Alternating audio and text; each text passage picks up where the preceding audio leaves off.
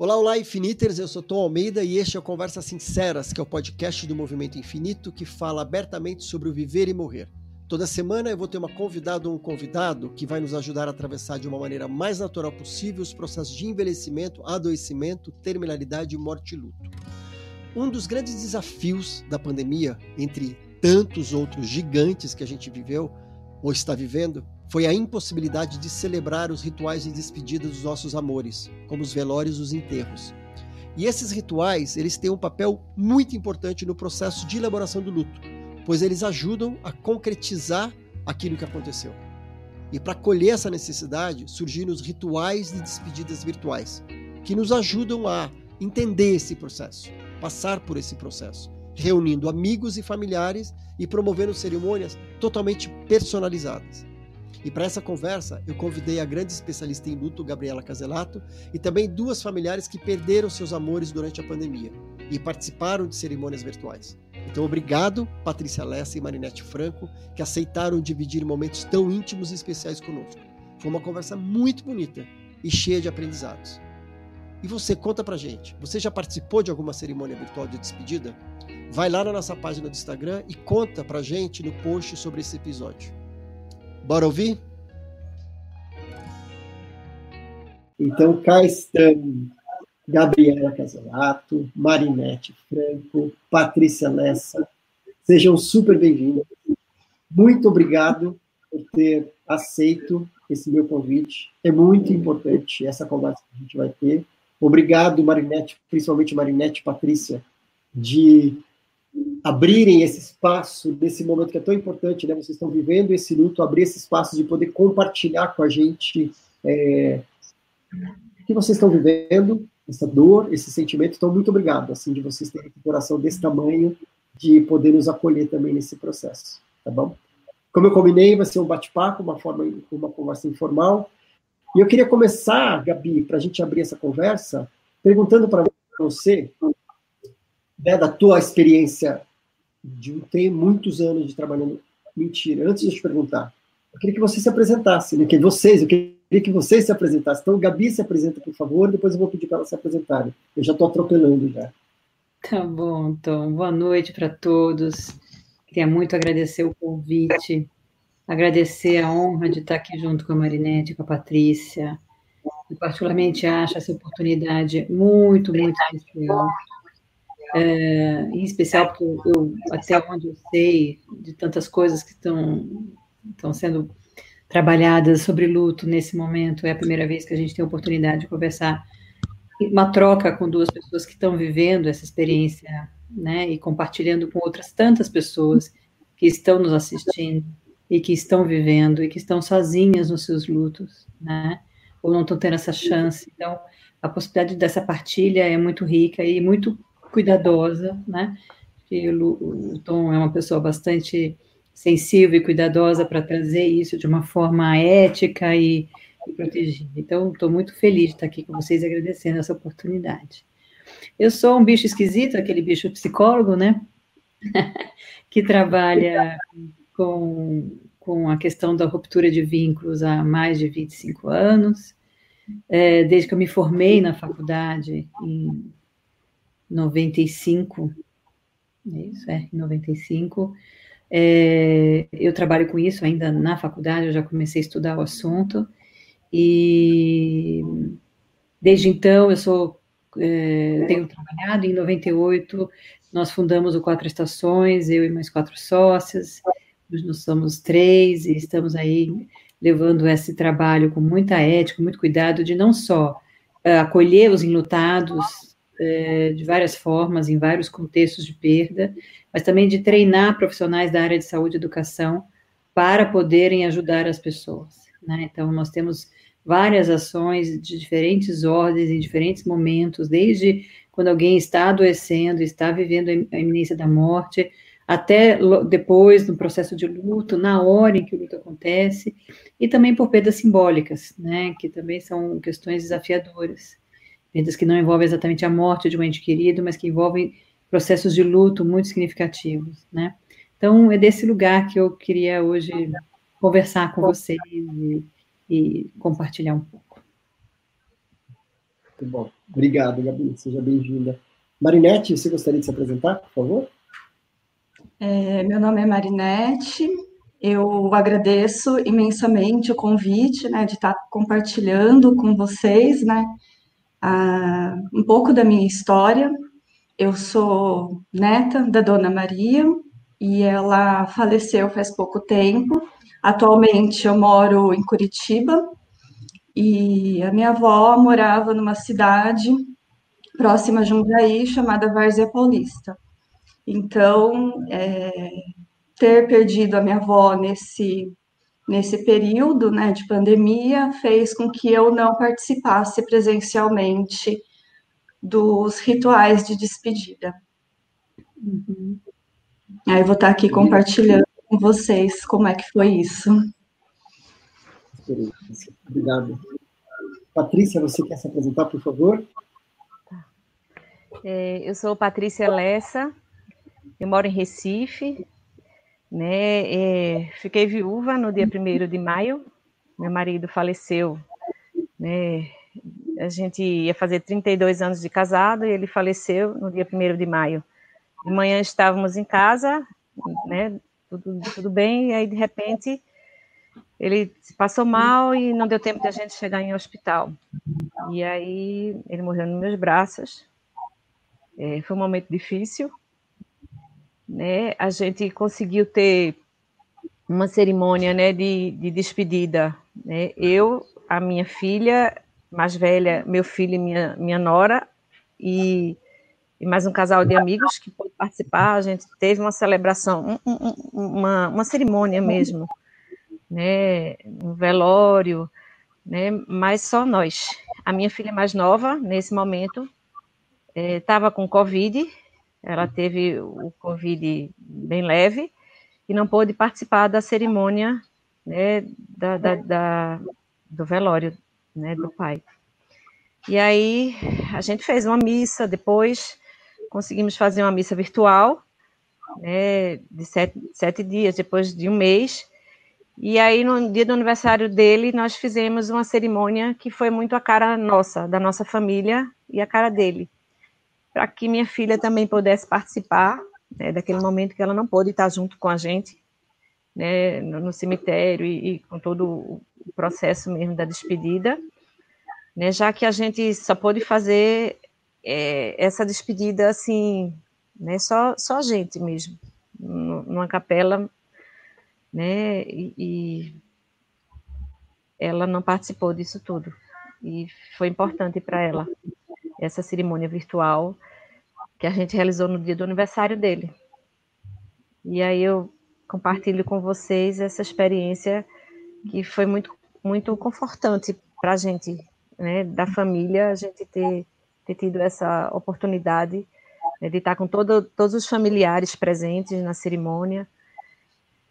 E, enfim, é isso. É, espero que a gente possa contribuir. Eu agradeço aí a Tom, né, por ter dado também essa oportunidade a gente, a gente falar sobre uma coisa que eu não gostava de falar, que é sobre a morte, mas a gente tem que falar.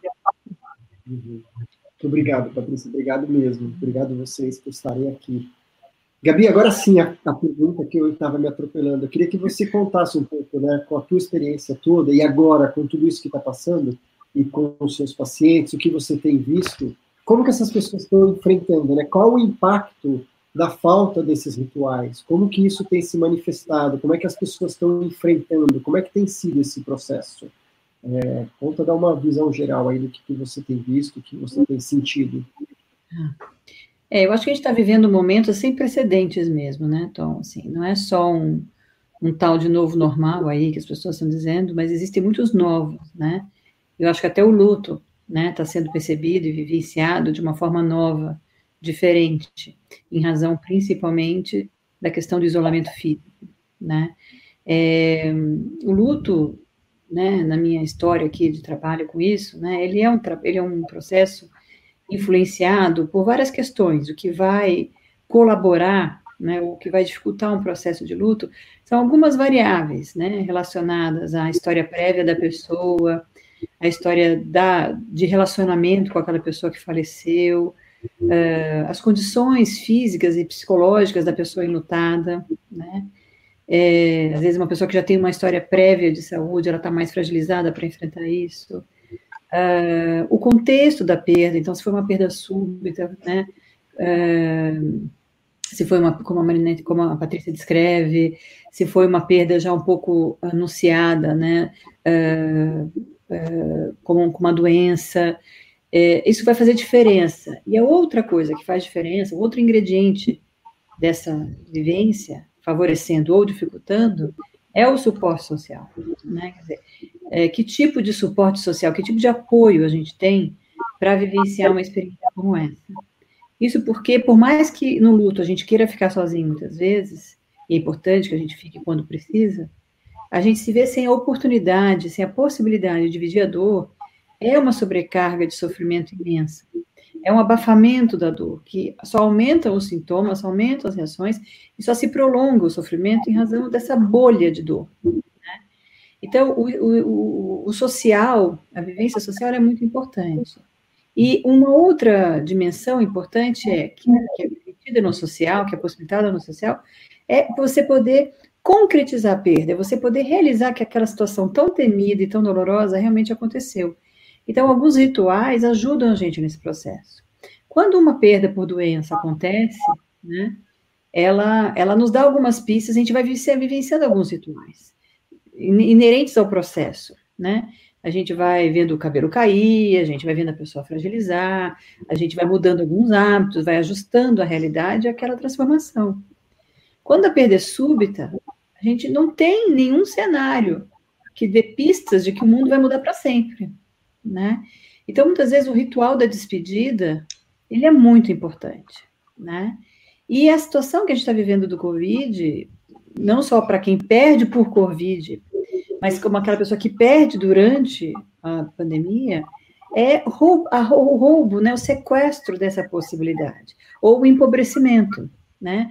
É, é, então, tanto uh, a Marinette, que não pôde vivenciar, como a Patrícia, que pôde vivenciar uma coisa mais é, simbólica presencialmente, mais contida presencialmente, e depois a experiência virtual, né? Que aí né, deu a, a possibilidade de ampliar a partilha, de ampliar a troca, de vivenciar a dor. Então, os rituais, junto do apoio, são elementos muito importantes, que eu posso depois falar mais, para o nosso conforto emocional, para a realização cognitiva daquela experiência, para a expressão emocional, né? Então tem várias funções que quando não existem, elas são roubadas e são, então isso afeta o indivíduo, né? Muitas vezes, só para terminar essa responder essa sua pergunta, Tom, a gente tem na clínica pessoas que procuram ajuda do psicólogo, não necessariamente porque elas estão vivenciando algo disfuncional ou algo uh, que, que sugira que ela está adoecendo em razão do luto. Mas muitas vezes ela procura ajuda porque ela não tem com quem dividir. Né? A gente vive hoje um momento, socialmente, né, ainda existe tanta dificuldade, como a, como a Patrícia falou, de se falar da morte, que a pessoa às vezes se sente tão interditada de dividir a sua própria dor que ela vai buscar ajuda de um profissional. Porque lá ela hum. se sente à vontade, porque lá ela se sente confortável, ela não vai se sentir um peso, né?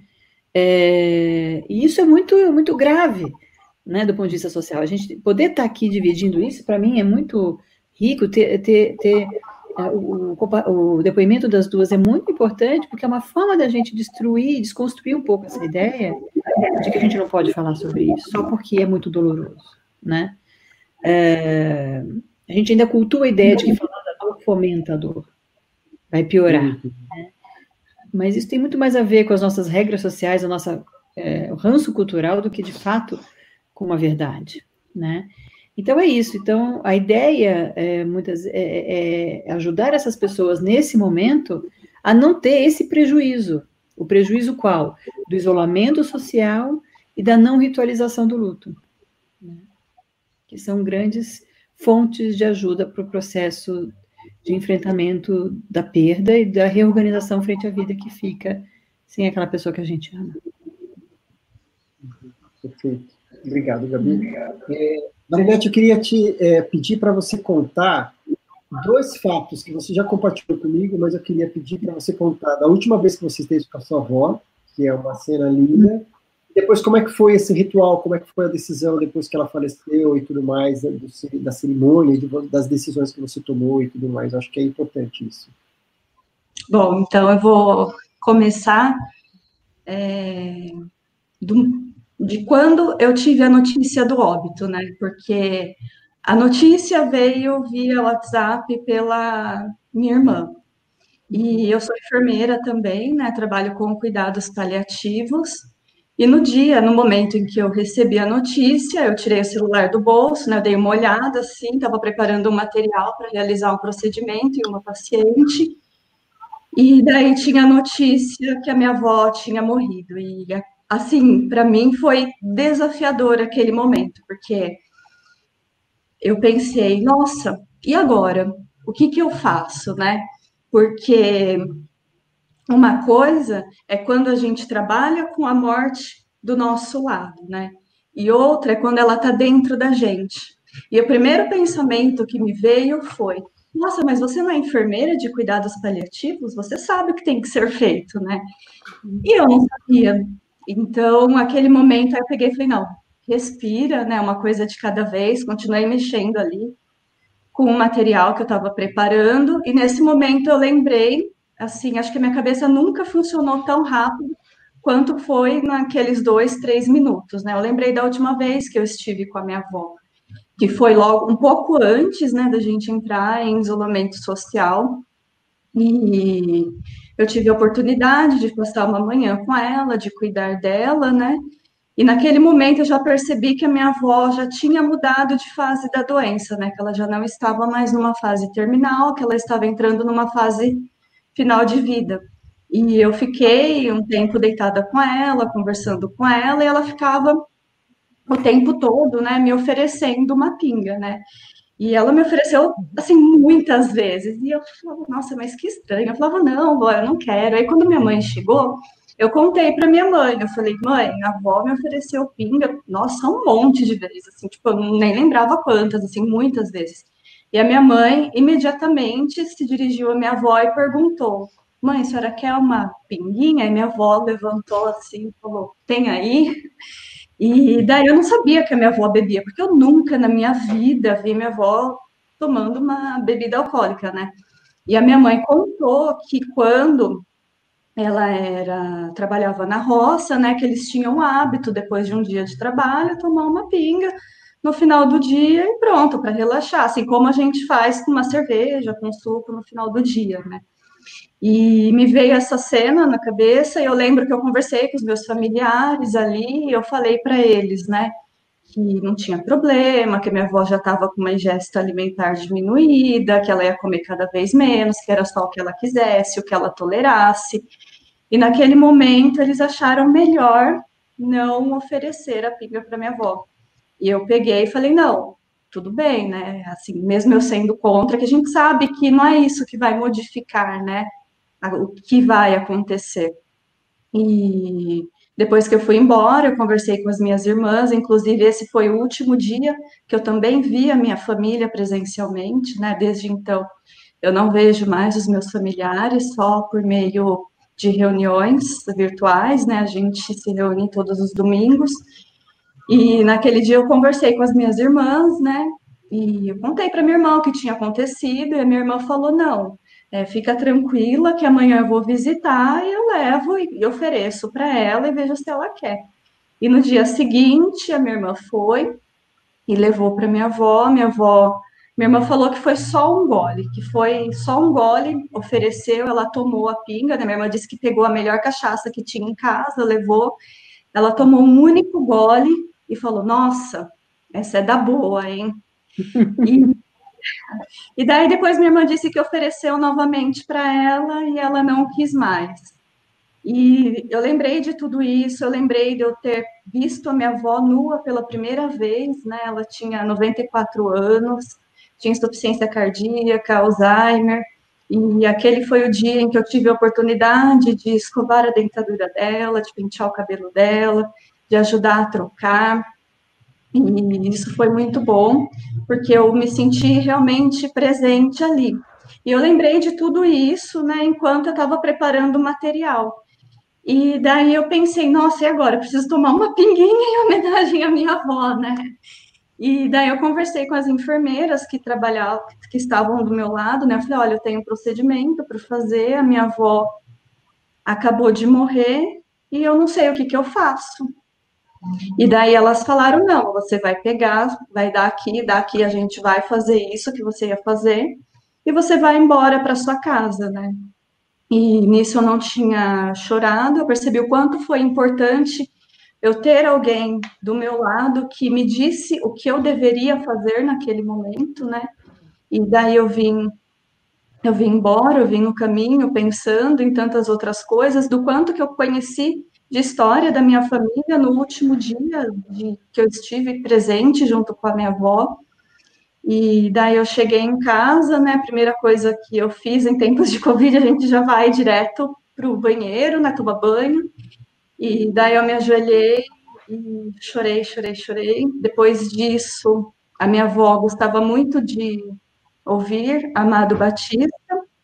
E daí eu coloquei a música do Amado Batista e, e tomei um gole de pinga em homenagem a ela. Aí depois que eu fiz isso, parece que foi como se tivesse dado um alívio e eu pensei, não, agora vamos ver o que, que eu vou fazer.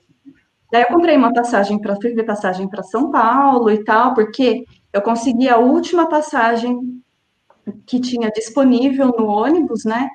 E eu comprei, mesmo sabendo se eu, se eu, não ia, se eu ia conseguir ou não. Eu falei, não, vou comprar e depois eu decido o que eu faço, porque a gente não sabia se ia ter cerimônia, como que ia ser feito, né? E daí, conversa com os meus irmãos, nós optamos por eu ficar aqui em Curitiba e tomar essa decisão não foi fácil, porque eu queria saber como que a minha avó estaria, né? Eu queria saber como que eles tinham arrumado, como que eles iam arrumá-la dentro do caixão. Eu queria saber se ela ia estar bonita dentro do caixão. Eu queria saber todos os detalhes, né? E daí foi combinado com os meus irmãos que no momento a gente não sabia o horário do, do velório no dia seguinte, mas ia ser restrito a 10 pessoas, né, durante uma hora antes do sepultamento. E daí o combinado foi que é, eu iria ficar e eles iriam mandar áudio, mandar filmagem, mandar fotos da minha avó enquanto ocorresse o velório dela, e eu iria acompanhar à distância, né? E no dia seguinte, no horário do marcado, né, depois que a gente soube do, do horário do, do velório, que era meio-dia, né, eu me organizei aqui, eu arrumei a mesa, já deixei o lencinho aqui do lado, o copo d'água também. Eu arrumei a mesa, coloquei um vasinho de alecrim, porque eu lembrei que quando eu era criança, e até mesmo recentemente, a minha avó sempre benzia a gente com alecrim ou com arruda, né? E acendi uma vela, minha avó era muito religiosa e eu tenho certeza que ela gostaria que fosse feita uma cerimônia com muita gente, né? E foi uma cerimônia pequena. Então, naquele momento, eu rezei por ela, né? As orações, rezei um terço, né? Porque ela gostava. Ela era muito devota de Nossa Senhora Aparecida. E eu fiquei aquele momento, enquanto isso, os meus irmãos foram me mandando vídeos, me mandando fotos, né? E daí, depois que eles me mandaram a foto do sepultamento, eu fiquei um tempo em silêncio, liguei o som do Amado Batista e mais um gole de pinga, né? E. Bonito que, você foi criando todos os seus rituais, né? Você Sim. foi resgatando e criando, e como eu incluo a minha avó, como eu incluo a história dela, como é que eu me conecto com ela, e você foi pegando tudo, toda a música, a cachaça, o alecrim, a história, se conectando, se conectando e se fazendo presente, né? Super bonito, muito, muito é, bonito. Sim, isso foi muito bom, porque me confortou bastante. Muito, Eu acho que é lindo o seu depoimento, Marinete. Acho que todos nós estamos aqui muito emocionada. Eu quase consegui ver a cena, né? Eu, para mim, ela ficou concreta a hora que você foi descrevendo. Eu consegui imaginar o que você estava descrevendo, porque na verdade o, o ritual ele, ele tem muito valor do ponto de vista psíquico quando ele tem sentido. E, e, ele tem sentido na história, né? A gente só sofre o que a gente amou. Hum. Se a gente não amasse alguém, a gente não sofria, na é verdade. Então, a dor, ela tem como background uma história, uma narrativa, um tecido que foi construído de uma avó querida, né, com várias, é, com vários é, aspectos. Então, então, o porquê da pinga na história dela, que você foi entendendo, aí a pinga foi mudando de sentido, aí o alecrim, que tinha o lugar da proteção, é, a música, que tinha esse lugar da emoção, e você foi criando elementos da história dela, da história de vocês para a história da despedida, né? Então são rituais que são tatuagens, que são tão fortes, tão ricos, tão terapêuticos, justamente porque eles são conectados com a história de vocês e com a história dela.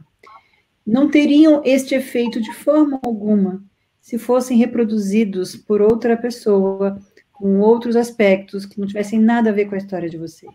Só seriam atos, mas não preenchidos de sentido.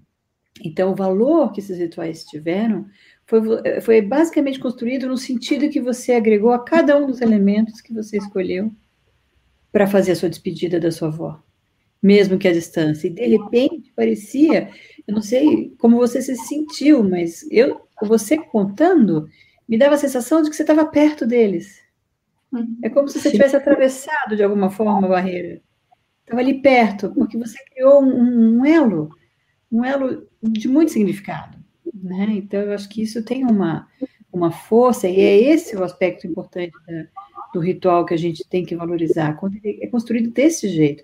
E é muito importante, porque, assim, talvez se, se, a, se a Marinette tivesse que explicar, ah, eu vou usar o alecrim, ah, eu vou usar a pinga para alguém, mas as, alecrim, Marinette, mas pinga, Marinette, na verdade, esse é o lado importante.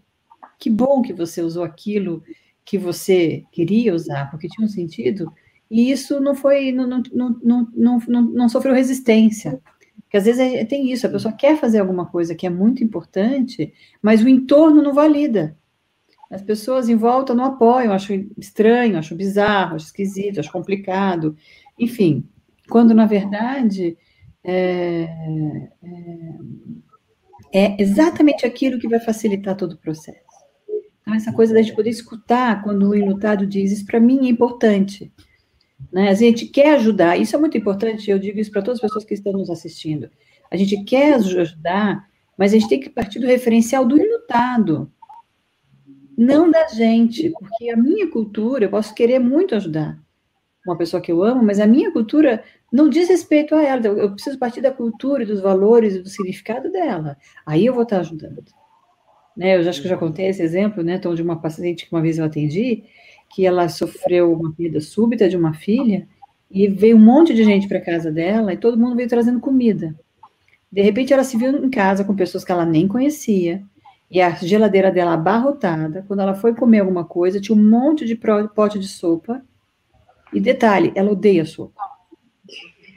Então, o, o, o, cuidado, ele não, ele não só não foi percebido como um cuidado, mas foi ao contrário, percebido como uma invasão. Porque todo mundo entrou na minha casa e nem me perguntou o que eu queria comer. Uhum. O significado foi o contrário, apesar da boa intenção de todo mundo. Então, é muito importante o que você está descrevendo com tanta emoção, Marinette, porque acho que ajuda as pessoas a entenderem como o, o enlutado precisa dar voz aos seus rituais, aquilo que lhe faz sentido, e como quem está de, em volta precisa dar voz a isso. Se faz sentido para quem está à volta ou não, não é o caso. Tem que fazer para o enlutado. É, é Patrícia, vocês também, Patrícia, eu queria ouvir, é, você, tua família, teus filhos e tudo mais, vocês também foram procurando todos os rituais, da, vocês foram adaptando como possível. Vocês fizeram todo dentro da possibilidade, né? Então, vocês fizeram o velório, vocês fizeram a sétimo dia, 30 dias, o aniversário. É, realmente fazendo questão de celebrar da forma que fosse possível. Eu queria te ouvir um pouquinho como é que foi esse processo para vocês e tudo mais.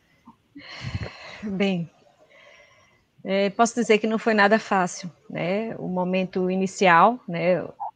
É, de manhã eu estava com meu marido fazendo exercício dentro de casa, era um feriado, né? E aí, quando chega a noite, ele não existe mais, né? Ele não, meus filhos já não têm mais o pai. Enfim, é, é uma situação muito difícil, assim, da gente encarar de imediato. É, então, assim, tudo foi muito rápido. Então, assim, eu no início eu não acreditava que aquilo estava acontecendo. Né? Mas aí nós conseguimos né, fazer o velório. Ele não morreu de Covid, ele teve um infarto. Então, assim, é, se ele tivesse morrido de Covid, talvez eu não pudesse nem ter feito essa cerimônia que a gente fez na, no cemitério. Né? Teve o velório, e foi uma cerimônia muito bonita. Foi uma, uma cerimônia numa capela. Né?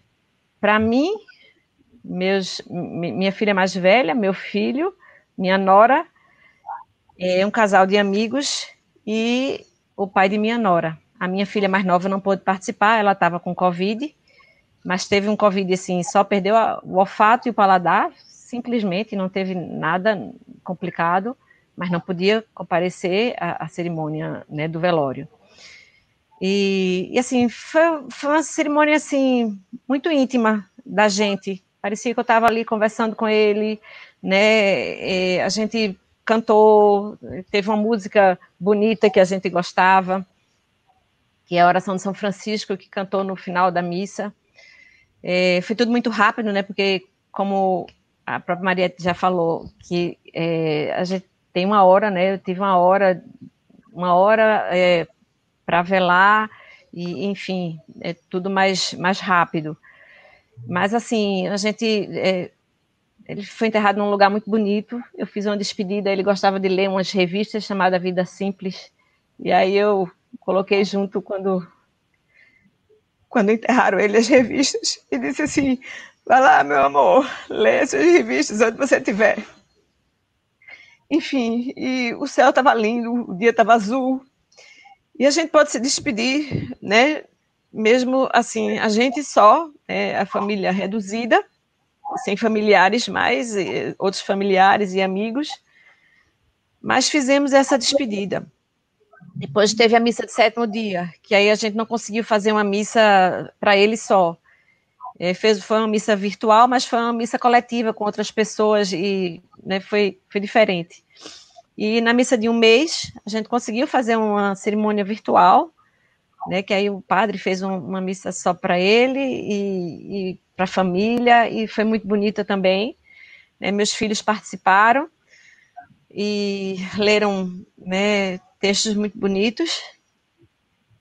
E quando foi no dia 6 de junho, que ele faleceu no dia 1 de maio, quando foi no dia 6 de junho, era o aniversário dele, e aí a gente, a minha filha mais nova, como ela não participou né, da cerimônia do, né, do velório e tudo, que eu acho que, assim, é, tudo quando é muito virtual, a gente fica meio sem acreditar, né, sem, sem, quando a gente não vê, é como se a gente não tivesse participado totalmente daquilo, né, então, assim, é, eu precisava que ela também tivesse um conforto, e aí no aniversário dele, a gente fez a cerimônia virtual, que ele, assim, foi uma cerimônia muito bonita, que assim todos conseguiram falar, né, conversar com a família, né, os amigos e assim amigos deram depoimentos.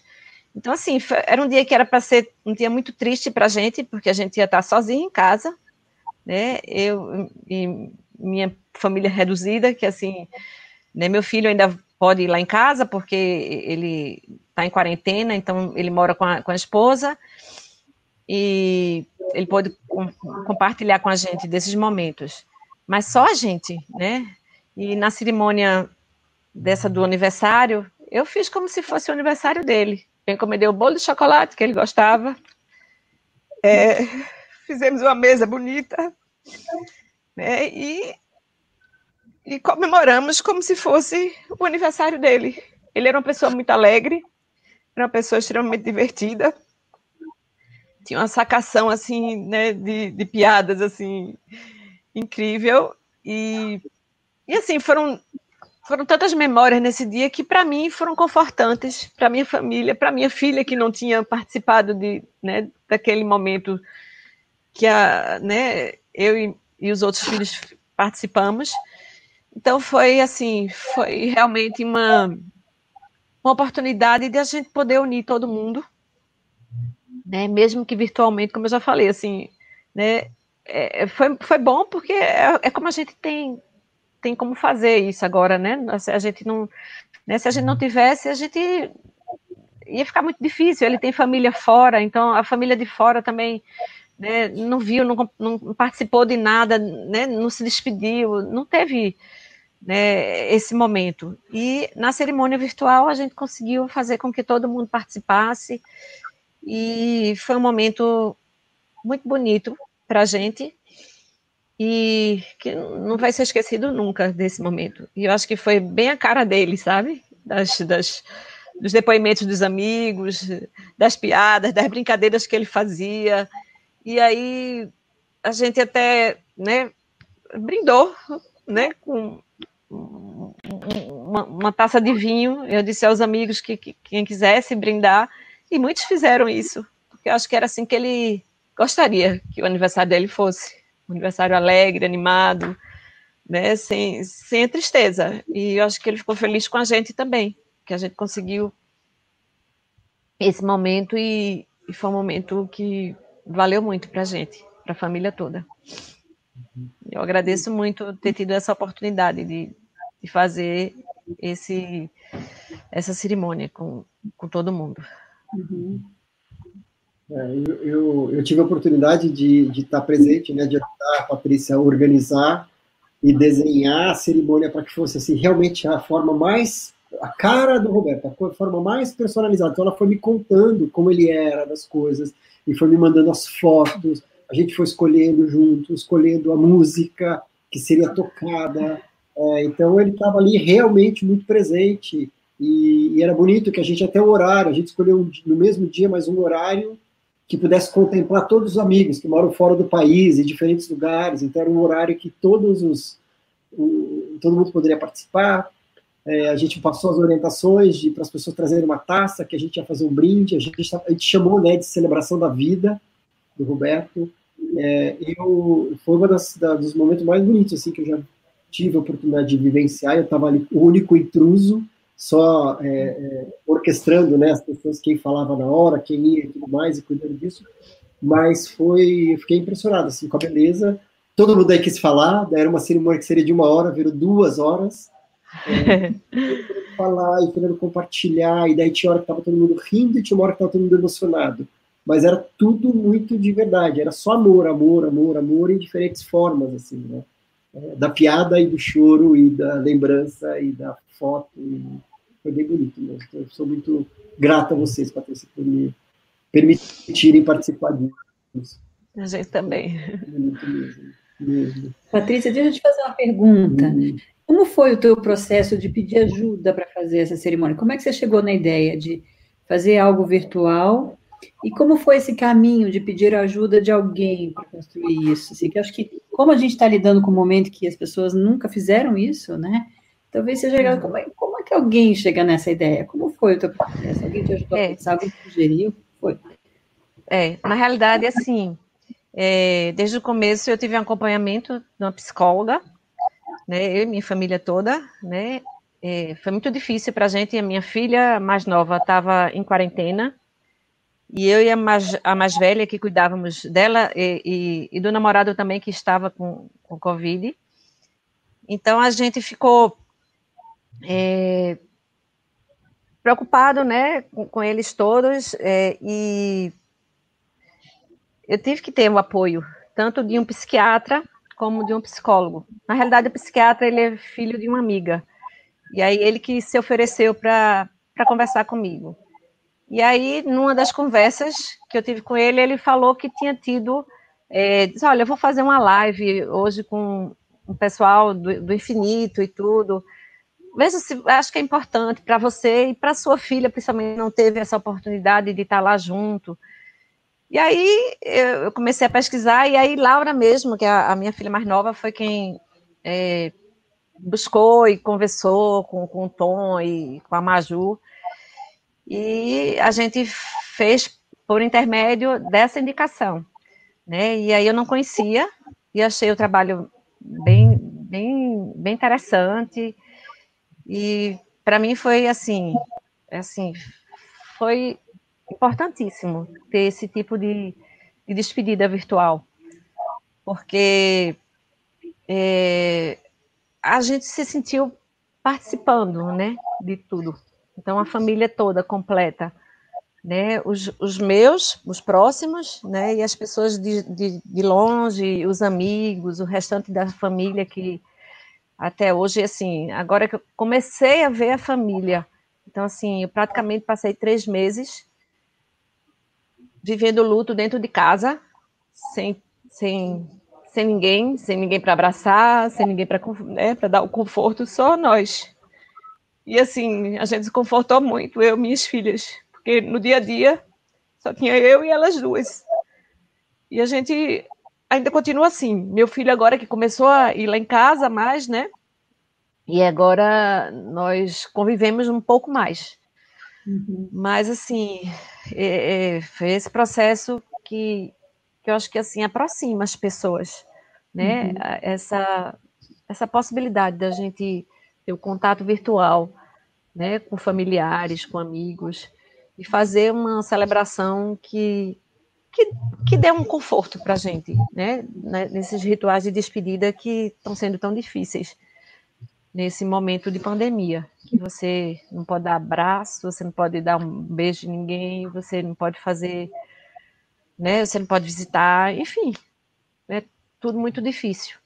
E agora que a gente está começando a respirar um pouco mais aqui, né, aqui em Recife, eu moro em Recife, em Pernambuco, então começou a melhorar um pouco. Então, depois de três meses, eu comecei a sair um pouco de casa, né, assim, para o necessário. Uhum. E, enfim, não sei se eu respondi a tua pergunta, porque eu já falei tanto que me perdi. Mas eu queria complementar um negócio, Gabi, com a tua pergunta, é, que daí eu me lembro, Patrícia, não esqueço nunca disso. No final da cerimônia, quando você estava agradecendo todo mundo, eu me lembro certo, assim, a sua última palavra foi assim: está é, sendo muito difícil, vai ser muito difícil, eu vou precisar muito de ajuda por favor, fiquem comigo. Alguma coisa nesse sentido. Então, assim, a é, Gabi te respondendo, ela nomeou isso no final para aquele grupo lá que tinha umas, não sei, umas 80 pessoas, talvez. Ela nomeou. É. Achei espetacular. É. Ela falou: está sendo difícil, vai ser difícil. Eu preciso de ajuda. Fiquem perto de mim. E ainda é. preciso de muita ajuda. A ajuda vai ser, acho que, por um bom tempo, né? A gente realmente é, a gente que... sente muito, né? Assim, essa dificuldade de ter as pessoas de outro lado, né? Desculpa, Batista, mas acho que esse é o outro lado do ritual. A gente tem uma uma dinâmica social, né, de que nos rituais, nos rituais a gente tem as pessoas, mas depois a vida vai seguindo, as pessoas vão se organizando, vão retomando suas vidas e a nossa é. vida não retoma no mesmo Exato. time, do jeito, principalmente do jeito que era antes. Então, o problema do luto é que vai passando, vão passando os dias e a sensação de vazio e de ausência vai ficando maior. E, e, quando você fala, eu vou continuar precisando de ajuda, é muito nesse sentido. Não acabou aqui, continua. É. E, e, vai ficando mais difícil com o passar do tempo, né? É. E aí eu fiquei querendo perguntar para Marinette, Marinette, você está pedindo ajuda? Você está tendo apoio? virtual, Sim. presencial, no hospital? Como é que está sendo esse lado? É, é fácil pedir ajuda para alguém que também é cuidadora? Como é que é isso?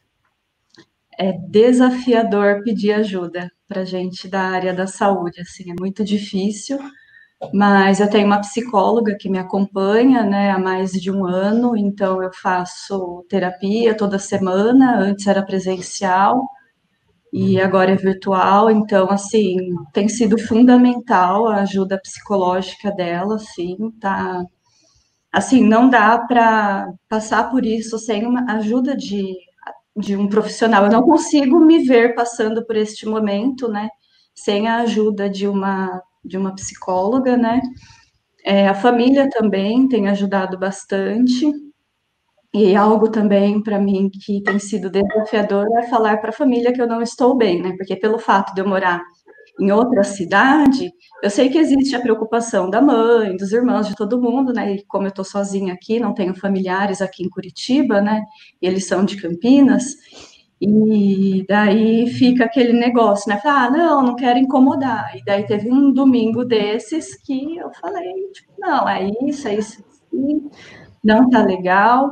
E ter falado isso e falar para as pessoas quando a gente não está bem, saber reconhecer quando a gente não está bem, isso assim é, é fundamental, porque depois parece que dá, dá um certo alívio, que nesse dia que eu falei para minha família que eu não estava, que eu estava com medo, porque os casos, né, de, de Covid estão aumentando muito aqui em Curitiba, né, e eu tô vendo diariamente, assim, colegas é, morrendo, né? Então eu, eu teve um domingo aí que eu fiquei bastante abalada, né? E daí depois a minha sobrinha mandou uma mensagem para mim eu avisei, eu falei, olha, é, fico com muito, assim, um dos meus maiores medos era morrer aqui em Curitiba, e como que a minha família ia fazer para me transportar daqui para lá. E, e daí eu conversei com a minha sobrinha, e ela já passei tipo, a senha do banco, tudo, tudo para ela, já falei que tem um dinheiro caso precise transportar meu corpo, então já está tudo resolvido. E ter falado isso, né, ter deixado essas coisas, pensar sobre a nossa morte assim desse jeito, para mim foi foi algo que aliviou bastante, né? Então eu achei que foi fundamental, assim, né? A ajuda da psicóloga e estar em contato com a família semanalmente e ter a oportunidade de, de falar sobre isso e de expor os meus medos mesmo, né? Porque, embora a gente seja profissional da saúde, que tenha um mito aí que a gente, ah, são os heróis, não sei o quê. Não, nós somos pessoas, né? Nós somos gente, nós somos pessoas que que tem medo, que tem insegurança, né? Então, admitir isso é, é difícil, mas também é, é fundamental, assim, para conseguir enfrentar tudo isso. Maranete, deixa eu também te perguntar, porque daí você participou de um outro formato de, de celebração virtual, né? Porque pelo infinito a gente fez no domingo, Dia das Mães, é, eu sentia um chamado de fazer uma celebração do Dia das Mães para as pessoas que estavam enlutadas porque passando, tipo, eu perdi a mãe, eu perdi o filho nesse Dia das Mães, como fosse o primeiro Dia das Mães, e você participou é, daí pela tua avó. É, como é que foi para você também participar? Que não era uma coisa é, específica para ela, era geral, mas você fez uma homenagem a ela. Como é que foi essa experiência para você também? Para mim foi muito importante porque foi um lugar em que eu me senti segura para falar o que eu estava sentindo, eu senti que ali as minhas emoções foram validadas, é, me senti muito confortável quando você falou, não, aqui se quiser chorar pode, tá tudo bem chorar. Aí eu falei assim, ufa, que alívio, né? E então, assim, nesse processo todo, é, ter participado, as irmãs ter, terem me mandado os vídeos, as fotos da, da minha avó, ter mandado é, detalhes de como ela estava dentro do caixão, porque se eu tivesse tido a oportunidade de estar com ela no momento do óbito, com certeza eu gostaria de tê-la arrumado, de tê-la vestido, né? Então, eu gostaria de ter feito isso. Então, elas terem me mostrado isso foi fundamental. Eu acho que ter participado da cerimônia do, do Dia das Mães também foi muito importante, porque apesar de, é, de eu não é, da minha mãe estar viva, eu não estava perto dela também, né? Eu estava longe dela. Então, ter participado daquele momento também foi, foi importante e ter admitido também, admitir para a família e para os amigos quando você não está bem e quando você precisa de ajuda, né? E outra coisa que eu tenho tentado fazer é identificar o que é importante para mim, o que que é sagrado para mim, né? E valorizar esses momentos, essas coisas que são fundamentais para mim, o meu sagrado, né? Me conectar com isso para que eu consiga passar por esse momento de uma forma menos sofrida, menos dolorida. É, eu acho que o que você está trazendo é bem importante, e a pergunta do Tom, Porque imagine se não fossem esses rituais. A gente tá, lá no começo eu estava falando dos fatores que dificultam, né?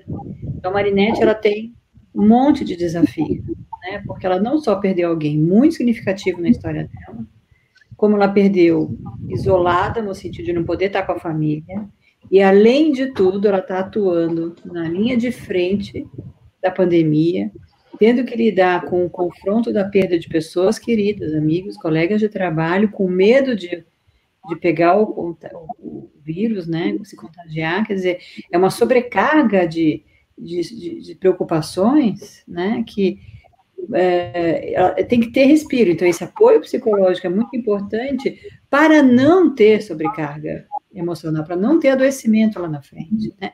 Para ter apoio, porque é, é, é, muito desafiador tudo isso, né? Uma sobreposição de desafios. E fico feliz de ouvir você dizendo que você buscou essas, esses pilares de ajuda, seja enfrentar o seu luto da forma que lhe fazia sentido, seja de gritar para as pessoas, oh, não está legal, seja de pedir ajuda do profissional, seja de criar alguns mecanismos para aliviar um pouco a sua atenção sobre questões que você teme, é, e precisa se cuidar, porque é uma coisa em cima da outra. É isso que é importante, né? O luto não acontece na nossa vida isolado, ele acontece na nossa vida, com tudo que tem dentro dela, né? E, e, e essas coisas, elas podem tanto nos ajudar quanto nos sobrecarregar mais, né? E, e, a gente precisa entender isso na hora de poder balancear o quanto a gente dá conta sozinho e o quanto talvez uma mãozinha, né? É, é essa é a diferença, né, do apoio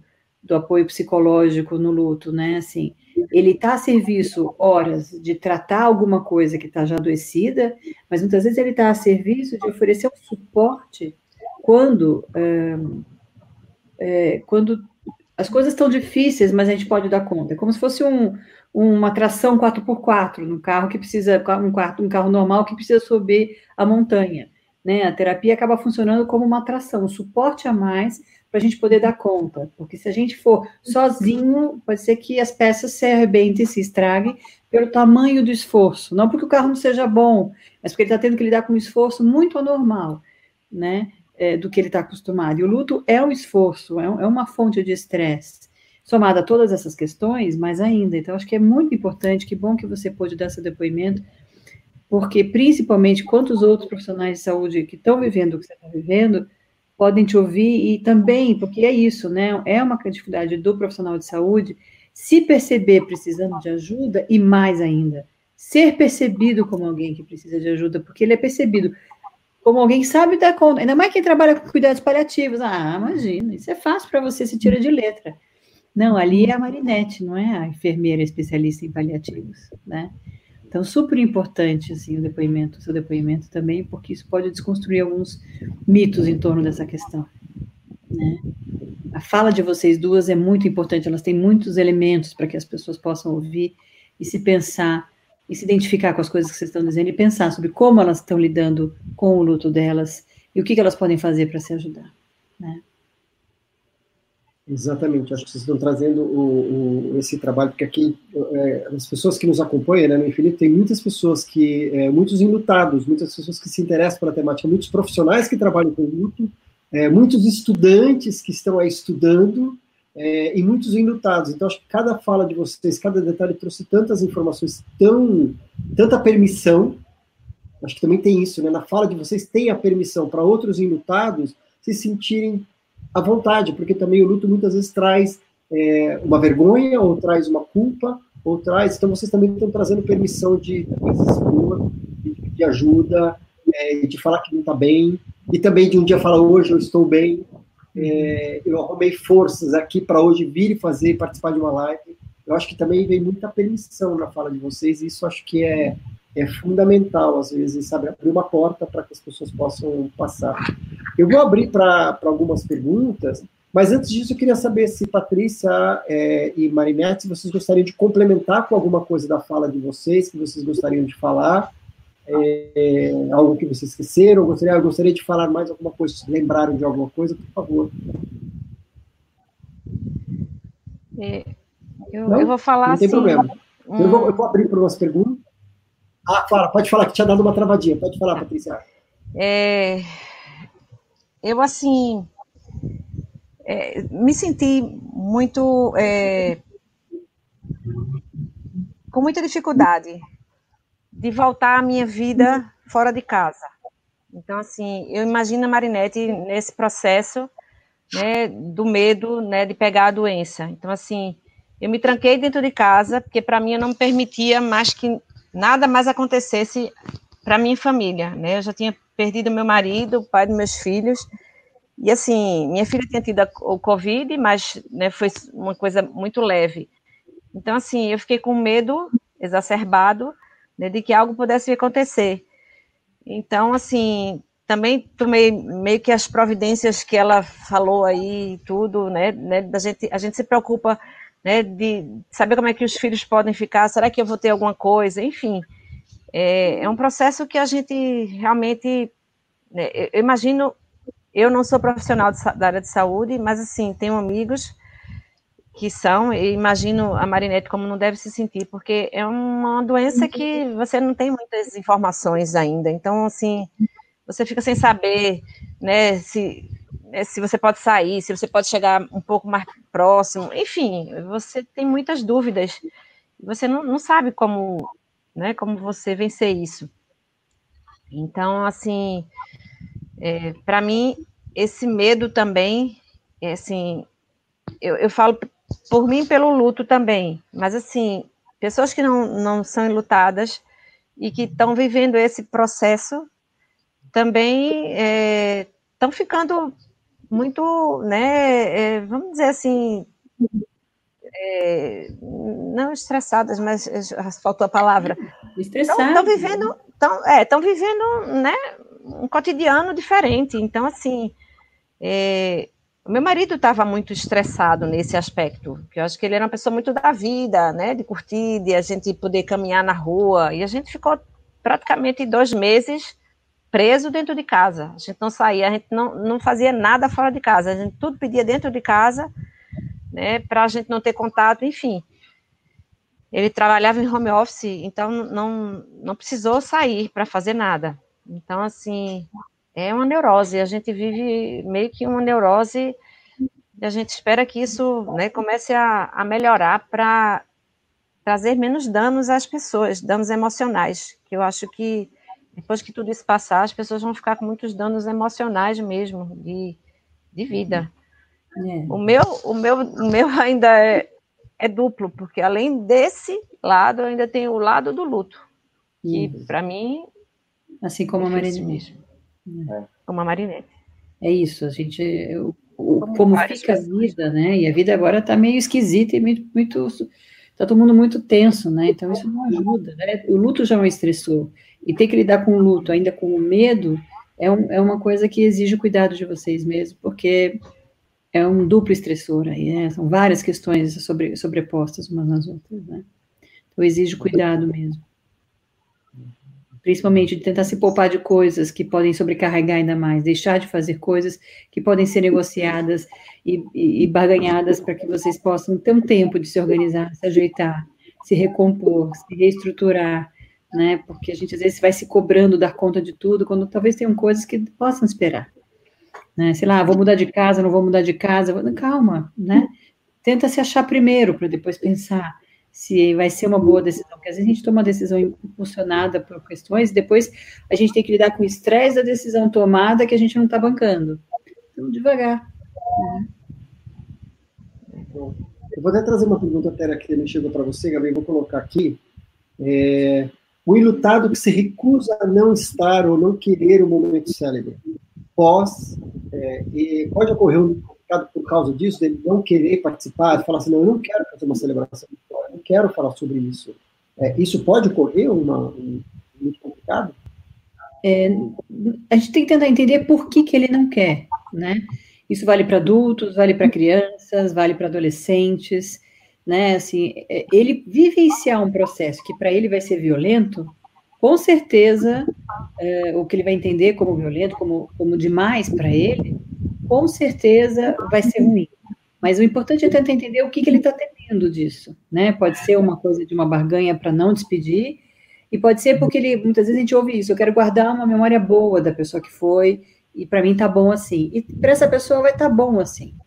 É, eu lembro muito de um casal que perdeu um filho e que a mulher precisou se despedir fazendo todo o ritual, participando intensamente todo o ritual, e ela fez o enterro, né, isso há muitos anos atrás, ela fez o velório no mesmo cemitério em que o corpo foi enterrado, era no cemitério Parque, e eles foram indo uh, do velório para o jazigo, né, e quando terminou, ela fez todo o ritual dela, se despediu, etc., ela se deu conta de que o marido não estava ali, né, e aí ela questionou muito, incomodada, como assim, você não estava ali no enterro do teu filho? Ele dizia assim, é justamente porque era meu filho, eu não queria ver essa cena, né? E isso não necessariamente era uma negação do processo de luto dele, era uma, era uma mobilização outra, de uma forma de enfrentar diferente. Então, não necessariamente quer dizer, agora é importante tentar entender a serviço do que está. Né? Quanto mais está a serviço de não entrar em contato com a dor, e de não concretizar a realidade pode trazer dificuldades para a pessoa, mas não necessariamente. Uhum, eu queria até contar, é, a gente tinha uma outra convidada também para participar, para contar um outro testemunho que é super importante, é a Regina, ela é uma querida, ela, ela e o marido eles vão sempre no Cineclube da Morte, e ela me ligou na semana passada para contar, ela perdeu, eles perderam o filho é, já faz muitos anos, acho que faz uns 20 anos. Ele morreu afogado, tem uma história super trágica, assim, mas transformou a vida deles. Hoje é, é, eles atuam, fazem grupos de luta, etc. E a gente se aproximou, a gente virou queridos assim um do outro. E ela me deixou uma mensagem de voz super bonita essa semana, a semana passada, alguma coisa assim, falando que no dia anterior tinha sido, seria o aniversário, acho que de 41 anos do filho dela e que eles tinham feito uma celebração virtual, que foi uma celebração onde eles decidiram convidar vários amigos dele, convidaram colegas de trabalho, convidaram o chefe é, que deu o primeiro emprego para ele, familiares, é, os irmãos, e que falou que foi uma coisa linda que ela teve, ela aprendeu várias histórias sobre ele que ela não sabia, né? daí tem aquela, o papel social, ele no trabalho, como ele era, dos amigos, história, todo mundo pôde compartilhar, porque também eles estão à vontade, né? Tem emoção, eles se emocionam, mas assim, eu tô aqui para saber, vamos falar sobre o nosso filho, né? seria o aniversário dele, vamos celebrar a vida dele. E ela falou que daí no final virou uma reunião de três horas, é, e que foi muito bonita, mas ela falando, e ela veio com essa frase, falou, Tom, é, é, você não sabe quanto foi importante para gente, e é bem isso assim, o luto não acaba, ele só vai tomando outras formas. Então a gente está vivendo, a gente construiu a vida, mas a gente achou importante celebrar. E daí essa, esse, o, o, esse aspecto de estar tá todo mundo isolado, eles sentiram essa necessidade, que talvez se fosse um encontro presencial, talvez ele não acontecesse. Talvez as pessoas não iam se sentir à vontade, talvez as pessoas não pudessem expor todos os sentimentos e como reunir esse grupo inteiro. Então eu fiquei super feliz desse é, dessa evolução da possibilidade desses rituais, dela ter feito essa celebração do aniversário, que seria muitos anos depois da morte dele. Tá? Então, que só é, compartilhar a pena, ela queria participar, mas ela está no lugar hoje que a internet era muito ruim. Ela falou, acho que não vou dar conta, e prefiro não, então eu lembrei, falei, mas eu vou contar a tua história. Porque acho que história, acho que inspira as pessoas de poderem fazer, de celebrar, manter essa memória, né? manter a memória da pessoa, manter esse legado, saber sobre a pessoa Imagina, ela descobriu coisas do filho, é, passou a conhecer mais ainda o filho depois de anos da parte dele, e fez muito bem pro coração dela, pelo depoimento que ela me deu. É, Olha que legal. Acho que tem duas coisas bacanas aí. Uma é essa possibilidade aqui do virtual, virtual, virtual, ele permite muitas coisas que o presencial não permite, inclusive o acesso de pessoas que moram em outros lugares que numa situação presencial não teriam oportunidade. Então, você tem a chance de compartilhar muito ampliadamente uma dor, uma alegria, uma saudade, né? E a outra coisa que você está dizendo que é linda, Tom, que é isso pode ser feito a qualquer momento do luto, não precisa ser só no começo. Então, tanto Marinette quanto Patrícia e outros tantos lutados podem se autorizar a fazer e convidar a família para essas reuniões em memória da pessoa, talvez nos outros aniversários, né, em outros momentos, é, poder se dar a chance de compartilhar e, e, manter a memória, porque acho que isso é importante, né? é, a pessoa pode não estar presente fisicamente, mas o vínculo se mantém e a memória dela se faz presente, né? Então é, é muito importante poder encontrar um lugar para a pessoa que se vai, que se faça presente na vida, que não tem a ver com fingir que não aconteceu, mas tem a ver com agregar, né, com, com costurar as histórias da vida, né? Há um tempo atrás, o estudo de luto trazia a ideia de que um luto era elaborado, era um luto que você tinha que é, desinvestir do vínculo existente, né? Tirar a sua energia daquela história. Ah, o caminho andou, ainda bem, porque é óbvio que é impossível pensar para alguém para as histórias de amores que vocês acabaram de contar, pensar que um dia Marinette vai esquecer da avó dela e um dia pensar que Patrícia vai esquecer do marido, né? Então, essas pessoas seguem dentro de vocês intensamente, vivas, cheias de significado. Isso é importante ser é, memorizado, compartilhado, ritualizado sempre que for necessário. Né? Acho que isso é, tem uma beleza no que você está dizendo, que é isso. Pode fazer isso quantas vezes, não é por causa do Covid, pode fazer isso quantas vezes tiver necessidade, em todos os momentos importantes. Né? É, acho que chegou uma pergunta para a Patrícia e para a Marinette que eu acho importante, também em relação aos ilutados. Assim, quais orientações vocês, para quem convive com o ilutado? Porque muitas vezes também a gente não tem uma educação para a gente lidar com o ilutado. A gente não sabe como se portar, não sabe como dizer. E eu ouço muitas coisas absurdas de pessoas que falam, de, sempre na tentativa de ajudar, mas que são falas assim totalmente erradas é, tudo mais. Vocês têm algumas dicas, alguma da, da, da, experiência que vocês estão tendo? Nossa, isso me fez muito bem.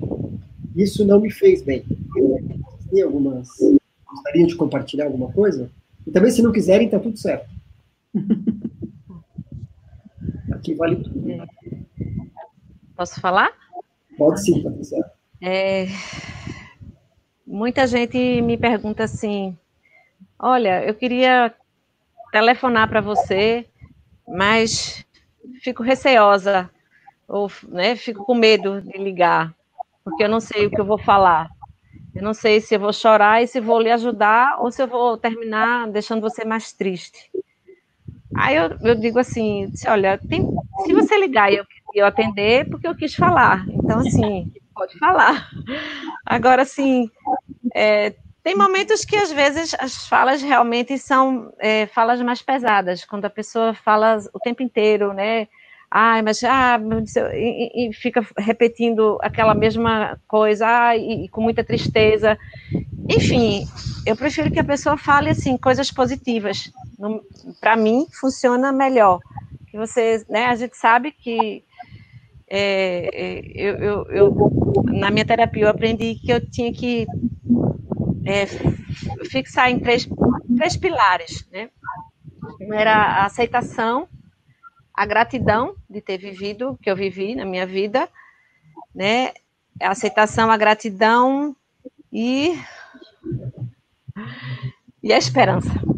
Minha filha que me lembrou agora que eu já esqueci, mas enfim. a esperança, porque a esperança é, né, é aquela que a gente a gente espera que que o mundo fique melhor, que as pessoas se incomodem mais com os outros, que as pessoas não só lembrem das pessoas enlutadas só no primeiro mês, na missa de sétimo dia, nem na de um mês, né? Que pessoa, as pessoas, eu gosto de receber uma ligação de uma amiga que só quer conversar e, e falar de outras coisas, né? Já, enfim, eu sou artista plástica e aí uma amiga me chamou para voltar a fazer algumas coisas com ela. E eu achei legal isso, né, para poder começar a pensar em outras coisas e, né, e você trabalhar isso na sua mente. Então, eu acho que as pessoas é, não devem ter medo, mas devem ter cuidado do que falam também, uhum. né? E assim, é seguir uma coisa para o futuro também, que a, a, pessoa não é só lutada no, naquele mês, é lutada por um período, né? Eu assim, em conversa com uma, uma minha psicóloga, ela sempre fala que assim, o luto pode durar um ano, pode durar dois anos, pode durar a vida toda. Você né, vai depender de cada um, da, da forma de cada um né, encarar. Mas o primeiro ano é o ano mais difícil. Esse mês eu passei por aniversário dele, por meu aniversário, por meu aniversário de casamento, que foi ontem, e vou passar pelo aniversário da minha filha. Então, assim, são muitas comemorações que eu vou sentir falta, né? De, de da presença dele, de tudo. Então, uhum. é sempre importante, eu acho que essa conversa. Eu acho que Marinette também deve sentir, né, dessa mesma forma, assim, que a gente no começo todo mundo fala, fala que vai ajudar, vai ajudar. Depois eu sei que as pessoas vão seguindo seus caminhos e vão deixando a gente um pouco mais de lado e a gente fica sentindo assim a falta desse aconchego, né, Marinette? Eu acho que por um bom tempo. É exatamente isso que, que eu ia falar. É, eu me senti muito representada pelo que você disse.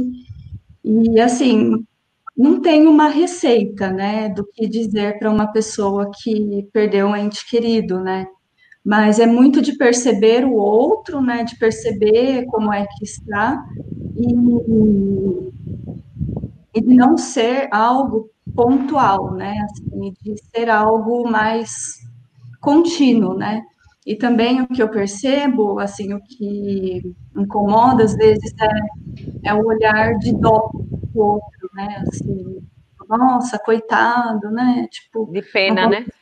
É, olhar de pena. Eu acho que tenham gratidão, tenham compaixão, né? E, mas não tenham dó e nem pena, porque isso isso machuca, assim, porque você é, parece que a pessoa tá, tá ali, nossa, tô morrendo de dó de você, isso, isso é ruim, isso acaba mais atrapalhando e ajudando. Muitas vezes você não sabe o que falar, fique em silêncio?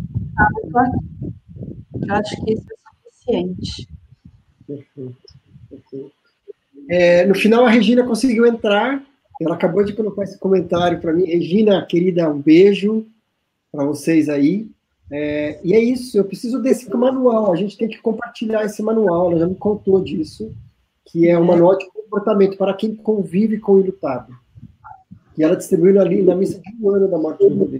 A Regina tem, ela e o marido têm uns depoimentos tão importantes. Ela conta, é, por exemplo, que porque né, foi a morte de um filho, então as pessoas não conseguiram suportar. Então ela tem depoimentos assim de, de rompimento mesmo de amizade de pessoas que não conseguiram conviver mais com eles, que mudaram o, o, a amizade, né, do círculo de amizade, de pessoas que estavam vindo, sei lá, vendo a pessoa vindo na calçada, né, a pessoa cruzar a calçada, porque coragem encarar.